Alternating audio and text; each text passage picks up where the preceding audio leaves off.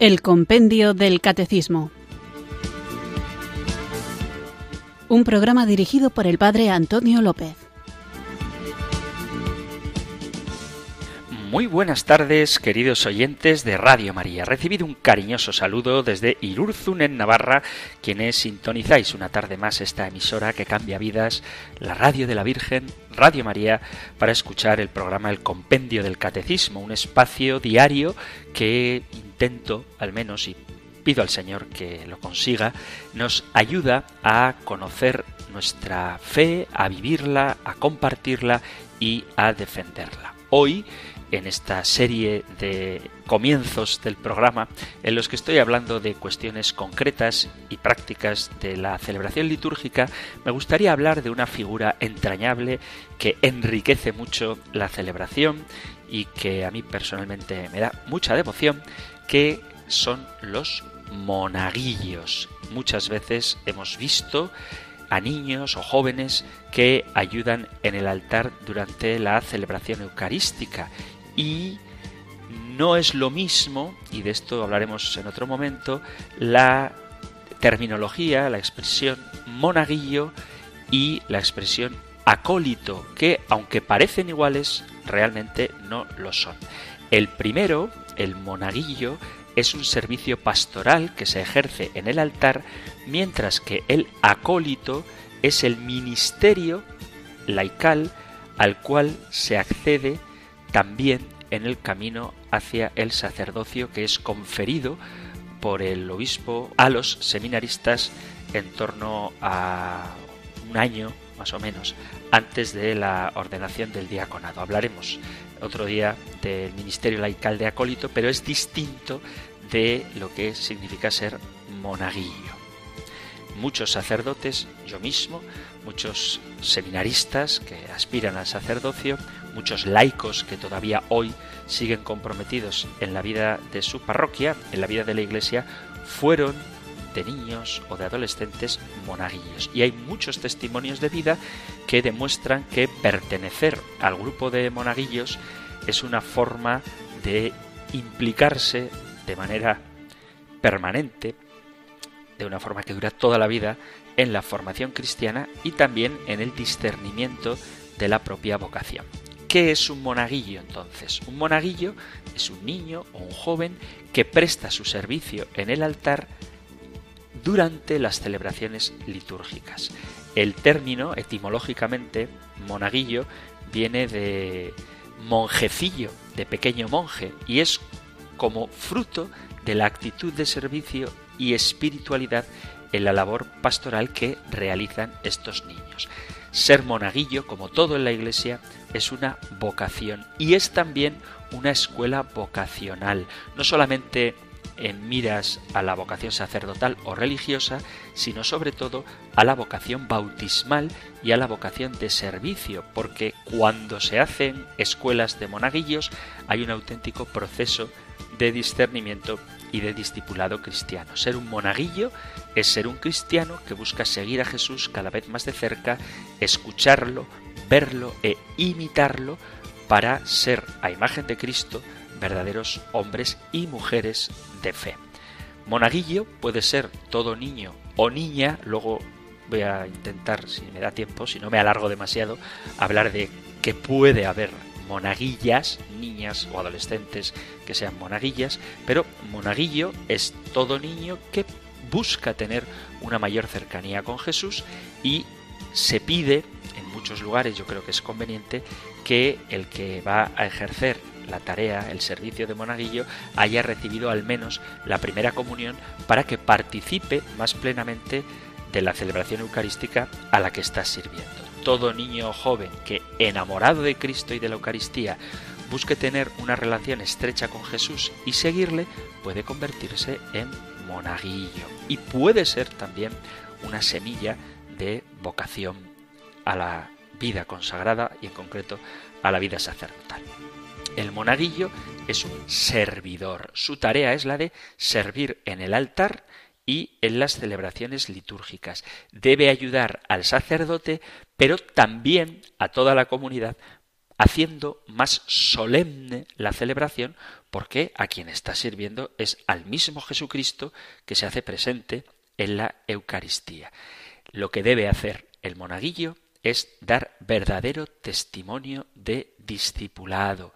Por eso es importante que el monaguillo, al que todo el mundo está viendo durante la celebración litúrgica, al igual que el sacerdote, no esté distraído en el altar, porque puede hacer que la gente pierda la concentración.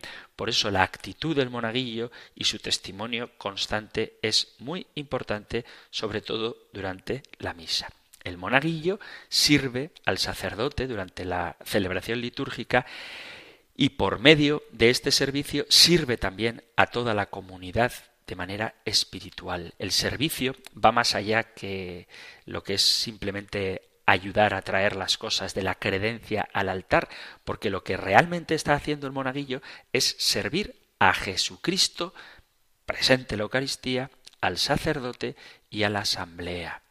El monaguillo está llamado a ser servidor, como Jesús, servidor de todos, de manera desinteresada, cariñosa y generosa.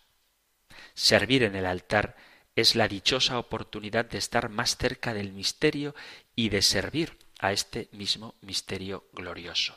El monaguillo asiste muy de cerca al milagro eucarístico, sirviendo en el altar muy próximo a la presencia de Jesús, donde es llamado a estar.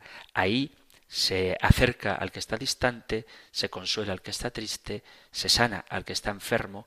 Allí en el altar ocurre algo extraordinario y ahí es donde está el monaguillo.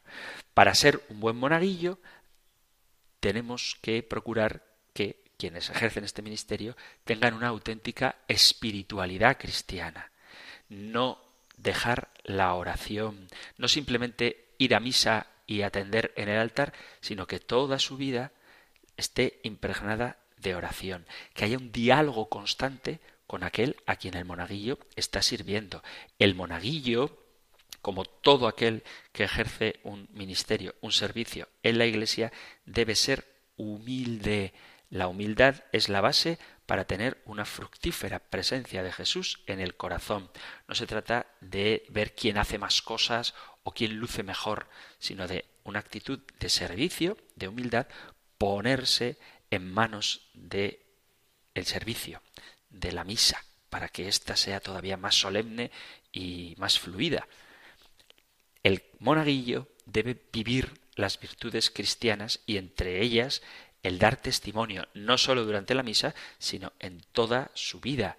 La vida fraterna con otros monaguillos, que haya amistad entre ellos, crear buen ambiente de servicio es fundamental. Por eso la tarea del monaguillo es tan bonita. Y puede haber, puede haber niñas monaguillas. Es explícitamente afirmado en un documento del que ya hemos hablado, que se llama Redemptionis Sacramentum, donde se habla de qué cosas se deben hacer y qué cosas se debe evitar en la celebración litúrgica. Y dice este documento Redemptionis Sacramentum en el número 47. Es muy loable que se conserve la benemérita costumbre de que niños o jóvenes denominados normalmente monaguillos estén presentes y realicen un servicio junto al altar como acólitos y reciban una catequesis conveniente adaptada a su capacidad sobre esta tarea. No se puede olvidar que del conjunto de estos niños, a lo largo de los siglos, ha surgido un número considerable de ministros sagrados.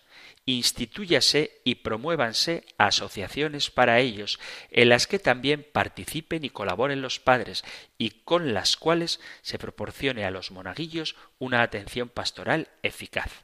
Cuando este tipo de asociaciones tenga carácter internacional, le corresponde a la Congregación para el Culto Divino y la Disciplina de los Sacramentos erigirlas, aprobarlas y reconocer sus estatutos. A esta clase de servicio al altar pueden ser admitidas niñas o mujeres según el juicio del obispo diocesano y observando las normas establecidas. Así que explícitamente se permite, se autoriza el servicio al altar también de las niñas. Por eso cuidemos a los monaguillos, no les tengamos simplemente diez minutos antes de misa y luego después del servicio les damos una gominola o una pequeña paga, según en cada parroquia, y que se marchen, sino que haya un auténtico seguimiento, un acompañamiento y una formación, porque la tarea que realizan es muy importante. Vamos a comenzar nuestro programa, como siempre, invocando juntos, porque lo necesitamos, el don del Espíritu Santo. Ven Espíritu, ven Espíritu, ven Espíritu.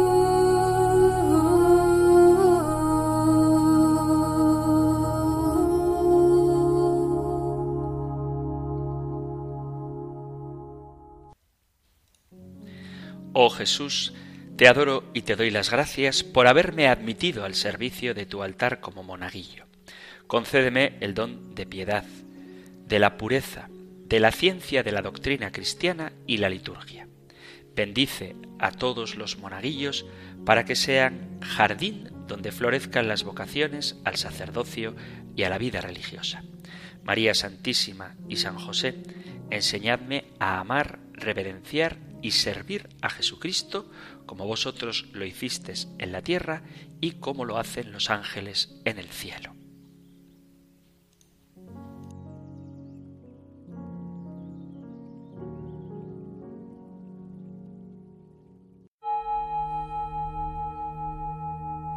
Ven Espíritu, ven Espíritu, ven Espíritu.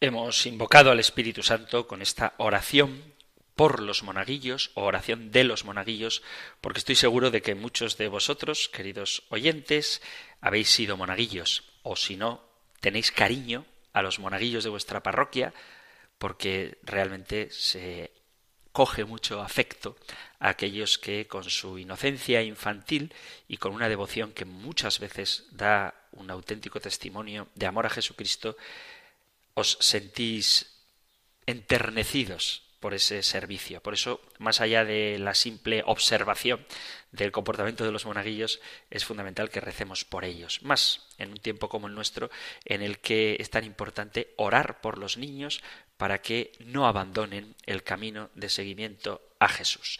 Dicho esto, vamos allá con nuestro nuevo programa. Estamos hablando de la liturgia y hemos hablado de quién celebra, de cómo se celebra, de cuándo se celebra y ahora hablaremos de dónde. ¿Quién celebra? Celebra la Iglesia del cielo y la Iglesia de la tierra. ¿Cómo se celebra? Con signos y símbolos. ¿Cuándo se celebra?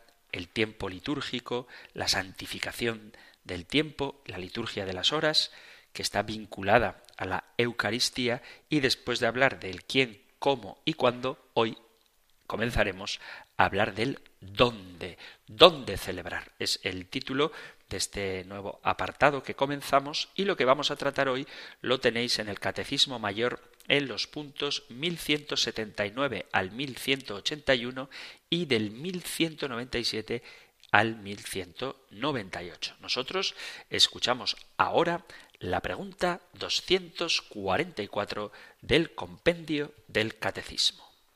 Número 244. ¿Tiene la Iglesia necesidad de lugares para celebrar la liturgia? El culto en espíritu y en verdad de la nueva alianza no está ligado a un lugar exclusivo, porque Cristo es el verdadero templo de Dios, por medio del cual también los cristianos y la Iglesia entera se convierten por la acción del Espíritu Santo en templos del Dios vivo. Sin embargo, el pueblo de Dios, en su condición terrenal, tiene necesidad de lugares donde la comunidad pueda reunirse para celebrar la liturgia.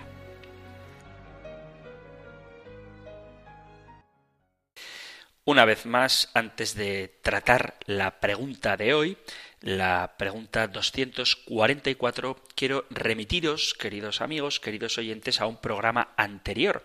En concreto, cuando estábamos en la primera parte del compendio del catecismo, hablando del credo, en el artículo Jesucristo padeció bajo el poder de Poncio Pilato, fue crucificado, muerto y sepultado, la pregunta 113 hablaba de qué acusaciones pusieron contra Jesús para condenarlo. Y la respuesta dice, algunos jefes de Israel acusaron a Jesús de actuar contra la ley, contra el templo de Jerusalén y particularmente contra la fe en el Dios único, porque se proclamaba Hijo de Dios. Por ello lo entregaron a Pilato para que lo condenase a muerte. Estas son las acusaciones entonces, ir contra la ley, ir contra el templo e ir contra la fe en el Dios único y el compendio del catecismo va desarrollando cada una de estas acusaciones que le hacen a Jesús.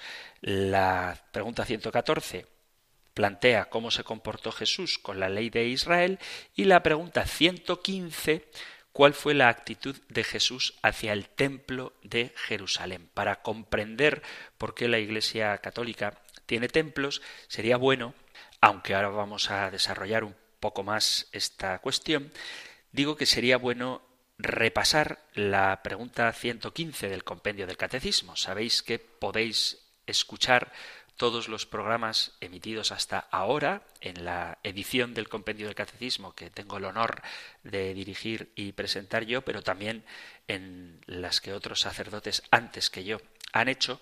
La pregunta 115, vuelvo a repetir, ¿cuál fue la actitud de Jesús hacia el templo de Jerusalén? Esta respuesta nos va a poner en contexto para comprender bien la pregunta 244. Dice la pregunta 115, ¿cuál fue la actitud de Jesús hacia el templo de Jerusalén?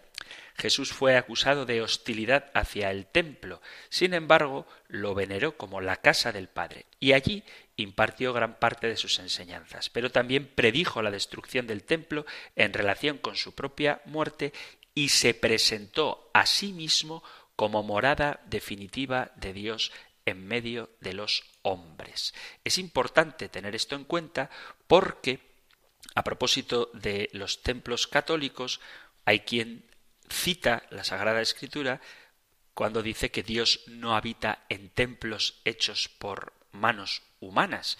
Dice en concreto en tres ocasiones la Sagrada Escritura esto, que Dios no habita en templos. El capítulo 17 de los Hechos de los Apóstoles, en el versículo 24, dice así. El Dios que hizo el mundo y todo lo que hay en él, que es el Señor del cielo y de la tierra, no habita en santuarios fabricados por manos humanas, ni es servido por manos humanas, como si de algo estuviera necesitado el que a todos da la vida, el aliento y todas las cosas. Y en el capítulo 7, también de los Hechos de los Apóstoles, en el versículo 48, dice aunque el Altísimo no habita en casas hechas por mano de hombre, como dice el profeta, el cielo es mi trono y la tierra el escabel de mis pies, dice el Señor. ¿Qué casa me edificaréis o cuál será el lugar de mi descanso? Esto en el Nuevo Testamento, pero en el Antiguo, el profeta Isaías, en el capítulo 66, Isaías 66, versículo 1 o 2. 1 y 2. Así dice Yahvé, los cielos son mi trono y la tierra el estrado de mis pies. Pues qué casa vais a edificarme o qué lugar para mi reposo, si todo lo hizo mi mano y es mío todo ello, oráculo de Yahvé. ¿Y en quién voy a fijarme? En el humilde y contrito que tiembla a mi palabra. Por lo tanto, para algunos, edificar iglesias es algo antibíblico. Los cristianos no se reúnen en iglesias porque allí no habita el Señor. Todos los templos católicos son paganos porque dice claramente la Biblia que Dios no habita en los templos y el Evangelio dice claramente que no son necesarios los templos porque en el capítulo 18 de San Mateo, el versículo 20 expresa claramente el Señor, donde están dos o tres reunidos en mi nombre, ahí estoy yo en medio de ellos y por lo tanto no necesitamos iglesias, bastaría con que dos o más nos reunamos y ahí en medio está Jesucristo. Por lo tanto, dirán quienes piensan que los templos no son necesarios, que estos textos bíblicos que he citado son más que suficientes para mostrar cómo la Iglesia es antibíblica, ya que edifica templos como lugar de la presencia de Dios, cuando Dios dice claramente que Él no habita en ellos. ¿Qué es lo que debemos responder? Vamos a verlo. Quienes se afanan en atacar a la Iglesia sacan de contexto los versículos bíblicos que he citado, aplicándolos a la Iglesia católica para justificar que no se necesitan templos para adorar a Dios, ni tampoco para rezarle, ni encontrarse con Él. La cita del capítulo 17 de los Hechos de los Apóstoles, como todo en la Biblia, hay que leerlo en su contexto. Leo el libro de los Hechos de los Apóstoles, capítulo 17, versículo 24, pero luego voy a seguir leyendo para coger el contexto adecuado. Os recuerdo esta frase tan acertada de que cualquier texto sacado de contexto se convierte en un pretexto. Por eso hay que leer la Biblia completa, la analogía de la fe, como toda la Sagrada Escritura tiene que leerse en armonía unos pasajes con otros, porque si nos ponemos a sacar de contexto los textos, podremos decir que la Biblia afirma lo que a nosotros nos dé la gana. Entonces, leo Hechos de los Apóstoles, capítulo 17, versículo 24, pero voy a seguir hasta el 29. El Dios que hizo el mundo y todo lo que hay en él, que es Señor del cielo y de la tierra, no habita en santuarios fabricados por manos humanas, ni es servido por manos humanas como si de algo tuviera necesidad, el que a todos da la vida, el aliento y todas las cosas, el que creó de un solo principio todo el linaje humano, para que habitase sobre toda la faz de la tierra, fijando los tiempos determinados y los límites del lugar donde habían de habitar, con el fin de que buscasen la divinidad para ver si a tientas la buscaban y la hallaban, por más que no se encuentra lejos de cada uno de nosotros, pues en él vivimos, nos movemos y existimos, como ha dicho alguno de vosotros, porque somos también de su linaje. Si somos, pues, del linaje de Dios, no debemos pensar que la divinidad sea algo semejante al oro, la plata o la piedra, modelados por el arte del ingenio humano. Dios, pues, pasando por alto los tiempos de la ignorancia, anuncia ahora a los hombres que todos y en todas partes deben convertirse porque ha fijado el día en que va a juzgar al mundo según justicia, por el hombre que ha destinado, dando a todos una garantía al resucitarlo de entre los muertos.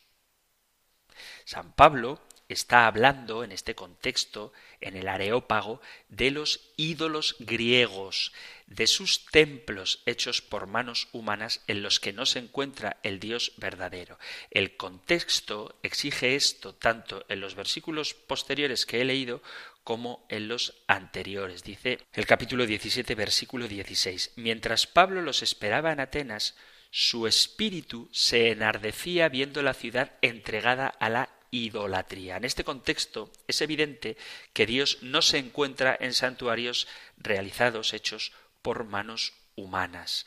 La cita del capítulo 7 de los Hechos de los Apóstoles, que también he leído y os vuelvo a leer para que no nos perdamos, dice Hechos 7:48. Aunque el Altísimo no habita en casas hechas por mano de hombre, como dice el profeta, el cielo es mi trono, etcétera está fuera de contexto, pues el contexto vuelve a referirnos a la idolatría, cuando dice el versículo 40, capítulo 7, versículo 40, cuando dijeron a Aarón, haznos dioses que vayan delante de nosotros, porque a este Moisés que nos sacó de la tierra de Egipto no sabemos qué le haya acontecido. Entonces hicieron un becerro y ofrecieron sacrificio al ídolo y en las obras de sus manos se regocijaron. Hechos de los Apóstoles capítulo 7 versículos 40 y 41. En este sentido se deben entender las palabras que decía Esteban el Altísimo no habita en templos hechos de mano humana, es decir, en templos paganos, en templos idolátricos. Y el texto de Isaías 66, 1 y 2 está también citado cuando se trata de negar la necesidad de los templos, porque lo que quiere decir aquí es que el Dios israelita es un Dios trascendente y por su poder, su gloria, su magnificencia, no existe ningún templo que pueda contenerlo. Y esto es verdad, en el sentido de que Dios es trascendente, Él está fuera del espacio y del tiempo, pero no se condena el culto en los templos, porque si fuera así, no hubiera mandado Dios hacer un templo tan maravilloso como el que hizo el rey Salomón. Lo mismo podríamos decir del arca de la alianza, que acompañó tanto tiempo al pueblo de Israel y el tabernáculo. Mi mano, dice Isaías capítulo 66, versículo 2, mi mano hizo todas estas cosas, y así todas estas cosas fueron, dice Yahvé, pero miraré al que es pobre y humilde de espíritu y tiembla ante mi palabra. El Señor mira al que es humilde. Lo que Dios busca con esto es que se le dé culto desde la humildad, reconociendo que Él hizo todas las cosas, que está por encima de todo, y que su trono es el cielo y la tierra es cabel de sus pies. Si no somos humildes, a Dios le da un poco igual lo que construyamos. En este sentido, de nada vale adorar a Dios en un templo, por más magnífico que éste sea, si no lo hacemos con un espíritu de humildad. Pero debemos recordar que Dios ya se ha manifestado en la carne. Dice el texto de la carta a Timoteo, primera carta a Timoteo, capítulo 3, versículo 16, y sin duda alguna, grande es el misterio de la piedad. Él ha sido manifestado en la carne, justificado en el Espíritu, visto de los ángeles, proclamado a los gentiles, creído en el mundo, levantado a la gloria. Dios se ha manifestado en la persona humana de Jesucristo, Hijo de Dios, palabra hecha carne. Por lo tanto, evidentemente, Dios ya no habita, nunca ha habitado en templos físicos, ahora habita en el templo que es Cristo. Por eso os remitía a la pregunta 115 del compendio, porque se habla de cuál es el verdadero templo de Dios, que es la persona de Jesucristo. Destruid este templo, dice Jesús, refiriéndose a sí mismo, y en tres días lo levantaré, dice San Juan en el Evangelio, capítulo 2, versículo 19. Porque en Cristo según la carta a los Colosenses capítulo 2 versículo 9, habita corporalmente toda la plenitud de la divinidad. En este sentido, la plenitud de la divinidad ya no habita en los templos judíos ni tampoco en los templos paganos, porque ha llegado a su cumplimiento en el tiempo en la persona de Cristo que ya ha nacido. Por lo tanto, si en la antigüedad el lugar del encuentro con Dios era el templo, desde la encarnación el lugar del encuentro con Dios es la persona de Jesucristo. Entonces, ¿por qué no se puede aplicar eso de que Dios no habita en templos a los templos cristianos? Porque en los templos católicos sí habita el Señor. Cito Evangelio de San Mateo capítulo 26, versículo 26. Mientras comían, tomó Jesús el pan, lo bendijo, lo partió y lo dio a sus discípulos, diciendo, Tomad, comed, esto es mi cuerpo. Y tomando la copa y habiendo dado gracias, se lo dio, diciendo, Bebed de ella todos, porque esta es la sangre del nuevo pacto, que por muchos es derramada para la remisión de los pecados. Y en la primera carta a los Corintios, capítulo 10, versículo 16, dice, la copa de bendición que bendecimos no es la comunión de la sangre de Cristo, el pan que partimos no es la comunión del cuerpo de Cristo. Por tanto, en los templos católicos sí habita Cristo, en el Santísimo Sacramento del altar. Por eso es diferente de un templo hecho por manos humanas, porque éste se ha realizado por manos divinas, engendrado de Dios, como dice el prólogo del Evangelio de San Juan. ¿Es malo entonces orar en el templo y adorar a Dios en él? Los enemigos de la Iglesia, como siempre, se olvidan por eso lo de el texto y el contexto y la analogía de la fe y leer la Sagrada Escritura completa, se olvidan de otros versículos que refutan la idea de que no se puede orar y adorar a Dios en un templo. En los Hechos de los Apóstoles, en el capítulo primero, vemos como Pedro y Juan subían juntos al templo a la hora de nona a la oración. La hora de nona, os recuerdo que son las tres de la tarde, que es cuando el sacrificio se ofrece en la oración. Esto lo tenéis en el libro del Éxodo, en el capítulo 29. Dice así, Éxodo 29, leo el versículo 39. Dice, ofrecerás un cordero por la mañana y otro entre dos luces. Y en el Levítico se nos habla del lugar santo. Dice Levítico 6, la comerá la víctima el sacerdote que ofrece la víctima por el pecado. Será comida el lugar santo, en el atrio de la tienda del encuentro. Todo cuanto toque esta carne quedará consagrado, y si su sangre salpica los vestidos, lavarás en lugar santo la parte salpicada. Por eso suben a la hora de nona al templo a las tres de la tarde. Y en los Hechos de los Apóstoles, capítulo 2, versículo 46 dice, y perseverando unánimes cada día en el templo y partiendo el pan en las casas, comían juntos con alegría y sencillez de corazón, alabando a Dios y teniendo favor con todo el pueblo. Y el Señor añadía cada día a la iglesia los que habían de ser salvos. Usaban los primeros cristianos el templo para orar, las casas para la Eucaristía y alababan en esos lugares construidos por manos humanas a Dios. Un ángel del Señor manda anunciar el Evangelio en un templo, dice los Hechos de los Apóstoles, leo capítulo 5, versículo 19, dice así, el ángel del Señor por la noche abrió las puertas de la prisión, les sacó y les dijo, Id, presentaos en el templo y decid al pueblo todo lo referente a esta vida. Y el mismo Jesús define el templo como su casa. Capítulo 21 del Evangelio de San Mateo. Entró Jesús en el templo de Dios y echó fuera a todos los que vendían y compraban en el templo y volcó las mesas de los cambistas y las sillas de los que vendían palomas y les dijo, escrito está, mi casa es casa de oración, pero vosotros la habéis convertido en cueva de ladrones.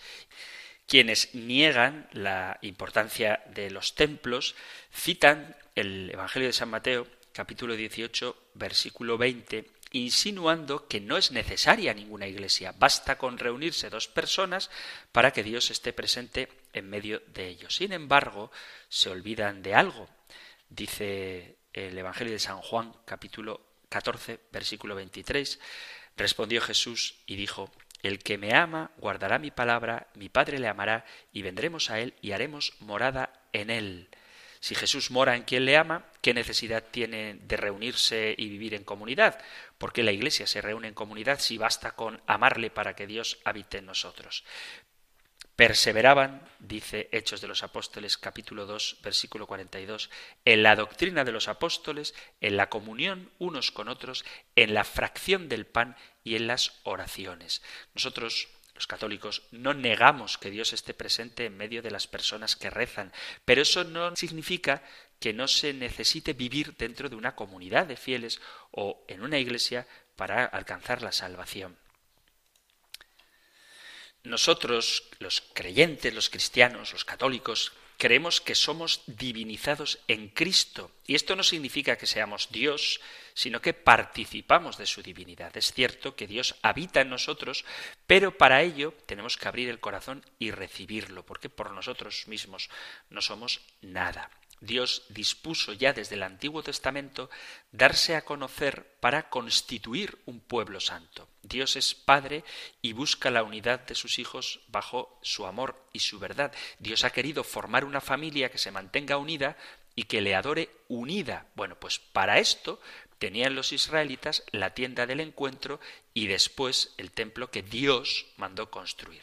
En la plenitud de los tiempos, Dios se hizo carne, en Jesucristo, y es cierto que Dios habita en toda la creación, pero quiso un encuentro con nosotros en su Hijo Jesucristo. El mismo Jesús manifestó su respeto a la sinagoga y al templo.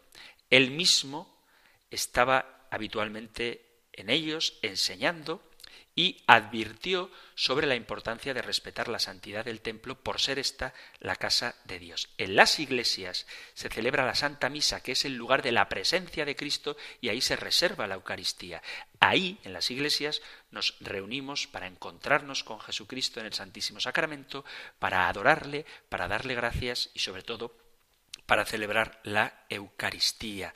Los cristianos desde el principio comprendieron que debía ser una iglesia unida en torno a los apóstoles la que tenía que congregarse para cumplir el mandato del Señor de hacer esto en memoria mía.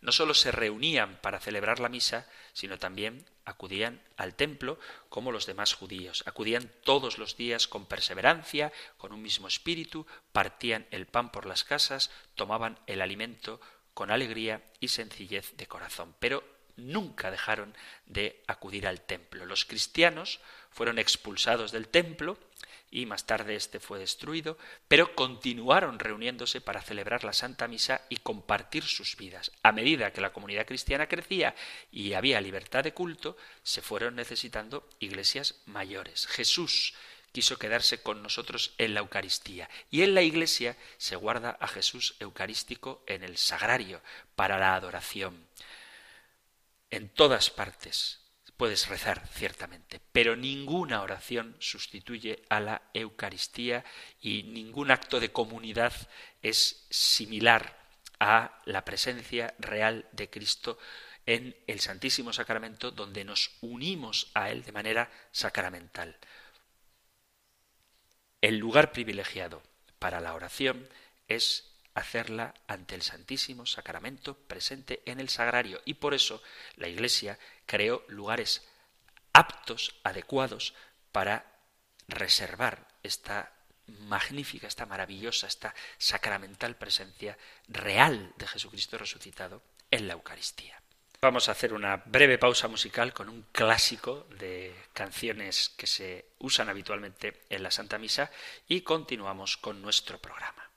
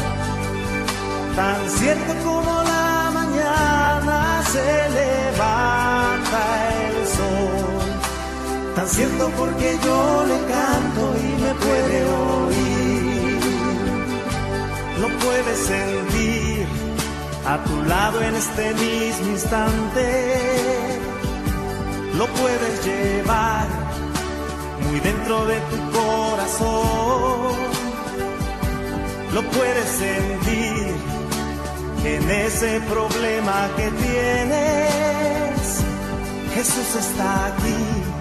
Si tú quieres, le puedes seguir.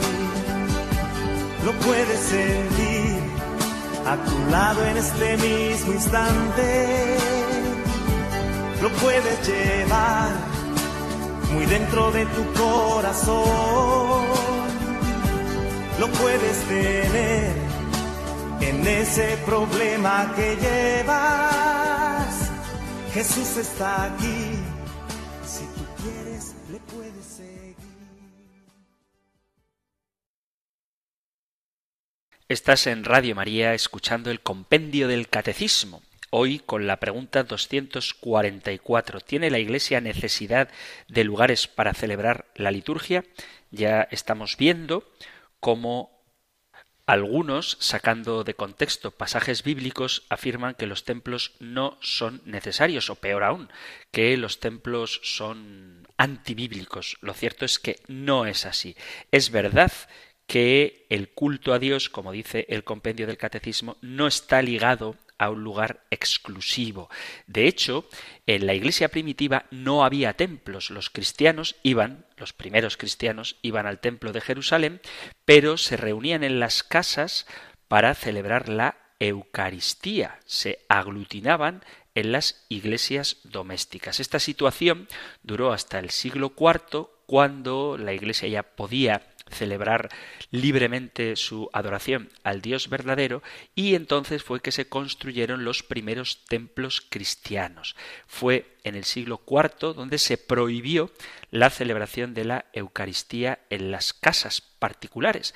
Hasta entonces, durante siglos, la Iglesia no tuvo templos, no tuvo espacios sagrados. Pero poco a poco, a medida que se iba tomando conciencia de la importancia que tenía la Eucaristía y a medida que crecían también los fieles, se consideró necesario crear espacios especiales para poder tener este encuentro con el Señor.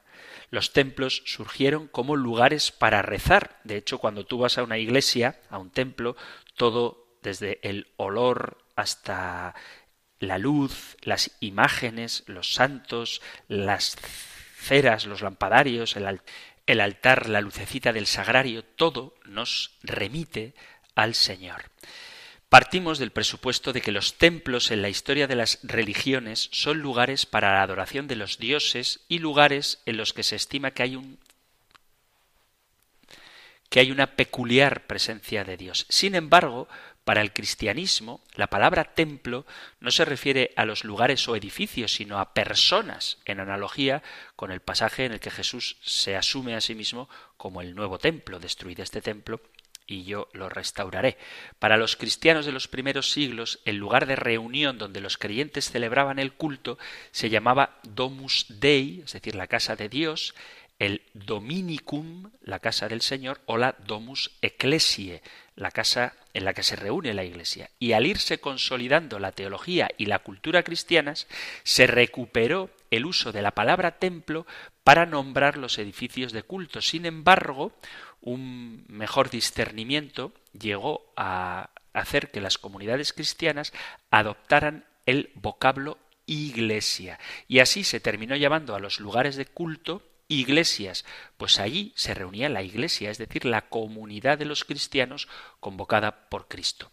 Tenemos pues el lugar del edificio, la domus, designado por la cualidad de las personas que en él se reúnen, eclesie.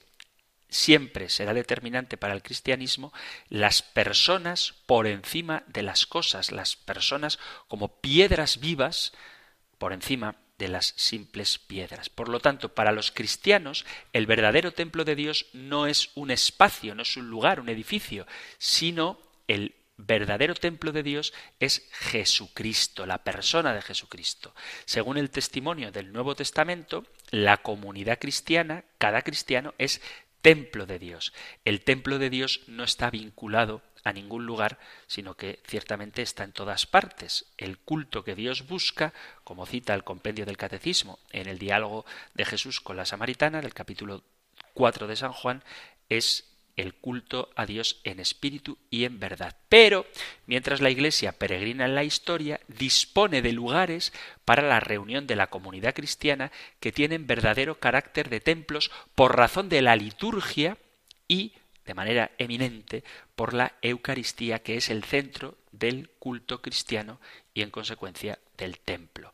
Acordaos de que en la Jerusalén celestial, cuando la Iglesia esté consumada, no habrá templo, como dice el Apocalipsis, porque allí mismo Cristo será el templo.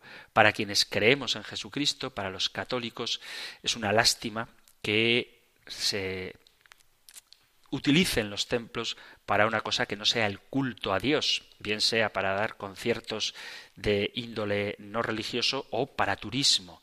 Pero reconocemos que ese valor de los lugares sagrados viene dado por el servicio que prestan a la dignificación de la vida en su dimensión espiritual y corporal, pues son el lugar de reunión donde todas las personas que creen en Jesucristo se reúnen para el culto y para la caridad. El templo, incluso visto desde fuera, es un continuo recordatorio de la presencia de Cristo en medio de los pueblos. Son lugares que nos animan a sanar y a volver, después de haber penetrado en ellos, al mundo con un renovado vigor. Son una expresión de la belleza, de la grandeza del propio Dios.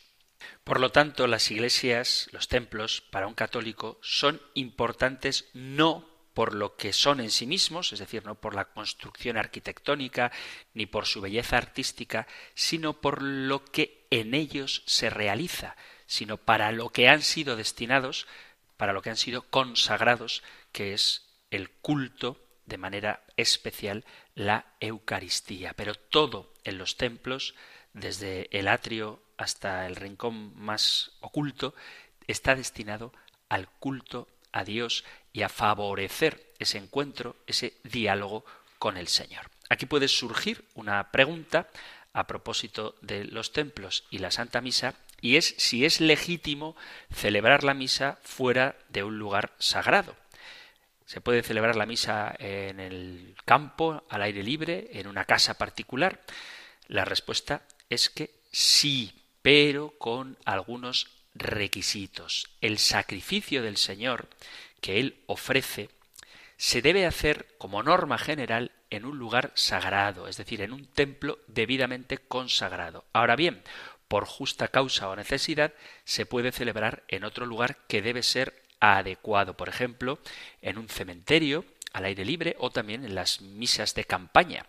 Pero hay que ver qué significa lugar adecuado y qué requisitos requiere la celebración de la Santa Misa fuera de un templo. La misa se celebra normalmente en un altar que ha debido ser dedicado o bendecido. Hablaremos de ello muy pronto.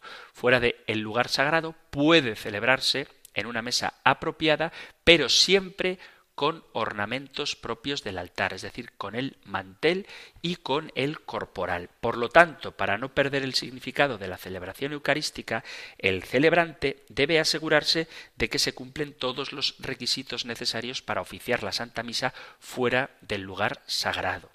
Por ejemplo, yo que tengo también el privilegio de ser capellán de la cárcel de Pamplona, aunque hay una capilla, es una cosa que me pregunta mucho la gente, ¿hay capilla? Sí, hay una capilla muy bonita además, pero que solamente se utiliza dos días al año, en Navidad, en torno a la Navidad, y en torno a la fiesta de la Merced. El resto de días, todas las semanas, se celebra la misa en cada uno de los distintos módulos de la cárcel y no hay una capilla. Se celebra en un salón con mesa adecuada pero propiamente no es una capilla. Por eso, en este caso, es necesario usar ese lugar como lugar sagrado. Pero si tuviéramos el acceso libre a la capilla, habría que celebrar ahí. Teniendo capilla y pudiendo acceder a ella, no vale utilizar una sala de conferencias o un auditorio, sino un lugar consagrado. Una vez decidido que el lugar es adecuado para la celebración de la Eucaristía, se debe tener en cuenta que no debe usarse para la celebración lugares que de ordinario se usan, por ejemplo, para comer. Una mesa apropiada tiene que ser una en la que haya una superficie lo suficientemente amplia para contener los vasos sagrados, el misal, la cruz, las velas, y que sea lo suficientemente alta para que el sacerdote pueda estar de pie durante esa mesa mientras celebra. Una mesilla, por ejemplo, no sería adecuada. Debe estar limpia y no puede utilizarse cualquier cosa. Hay gente que es muy creativa y, bueno, por ejemplo, una vez me propusieron unos futuros esposos, que ahora ya lo son, unos que se casaron, celebrar la misa en un altar en forma de moto, porque eran muy aficionados a las motos. Pues obviamente dije que eso no es adecuado. Es decir, tiene que ser algo que realmente asimile, asemeje a un altar, nada que pueda producir escándalo o ridículo. Si no hay un altar consagrado, pues tiene que ser una mesa que sea lo más digna posible.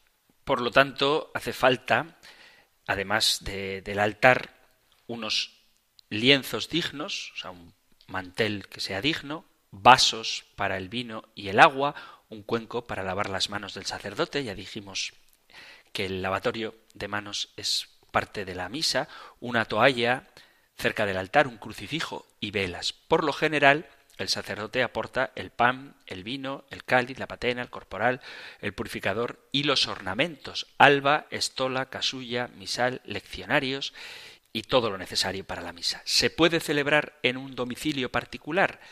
Pues si hay permiso del obispo, del ordinario, se puede celebrar en una casa particular por razones graves, por una enfermedad de algún residente y esto ha de hacerse también exhortando a la gente que habita en esa casa para que prepare las mejores ropas y el mejor lugar para el honor que Dios merece. Puede cada uno con sus recursos colocar adornos, flores frescas o alguna imagen sagrada a la que se le tenga devoción. Cuando la misa se celebra al aire libre hay que tener mucho cuidado para evitar los efectos del polvo, del viento o del clima y que no se vuelen las hostias mucho menos después de la consagración, poniendo pesos en los manteles para que tampoco vuelen y que haya una cubierta sobre la hostia durante la celebración para evitar que el viento se la lleve. Asimismo, el copón debe tener una cubierta segura o puede taparse durante la distribución de la comunión. En definitiva, de lo que se trata es de usar el sentido común para proteger lo más posible la dignidad del misterio que en cualquier lugar del mundo se hace presente cuando se ofrece la Santa Misa. Pero lo ordinario, lo habitual, es celebrar la misa en un lugar especialmente consagrado para el culto. Ya hablaremos en el próximo programa de los edificios sagrados y de cómo han ido evolucionando hasta nuestros días. Queridos amigos, queridos oyentes, hemos llegado al final del tiempo para el programa de hoy. No sé si habéis celebrado misas de campaña y si os ha dado devoción en el templo de la creación participar del santo sacrificio del altar. No sé si os gusta vuestra iglesia, si estáis habituados a rezar en ella, pero os aseguro que aunque se puede rezar en cualquier sitio, eso es verdad, en ninguno se experimenta, se siente la presencia del misterio como en los templos sagrados, que no son necesarios, pero por la configuración humana, por el modo en el que estamos hechos, por nuestra manera de ser tan sensible, las iglesias nos ayudan a entender o a vivir mejor el misterio de Dios y desde luego son lugares adecuados para reservar la presencia eucarística de Cristo que permanece incluso después de la Santa Misa cuando se reserva en el sagrario. Así que no dejéis de acudir al sagrario también cuando no se está celebrando la misa porque ahí nos espera el Señor. Si queréis enviar vuestros comentarios, vuestras preguntas, vuestros testimonios, cualquier cosa que queráis compartir, podéis hacerlo en el correo electrónico compendio arroba radiomaria.es, compendio arroba radiomaria.es o en el número de teléfono para WhatsApp 668 594 383 668 594 383. Concluimos recibiendo la bendición del Señor. El Señor te bendiga y te guarde, el Señor ilumine su rostro sobre ti y te conceda su favor, el Señor te muestre su rostro y te conceda la paz. Muchísimas gracias por estar ahí, gracias por escuchar el compendio del catecismo y si queréis volveremos a encontrarnos en un próximo programa. Un fuerte abrazo.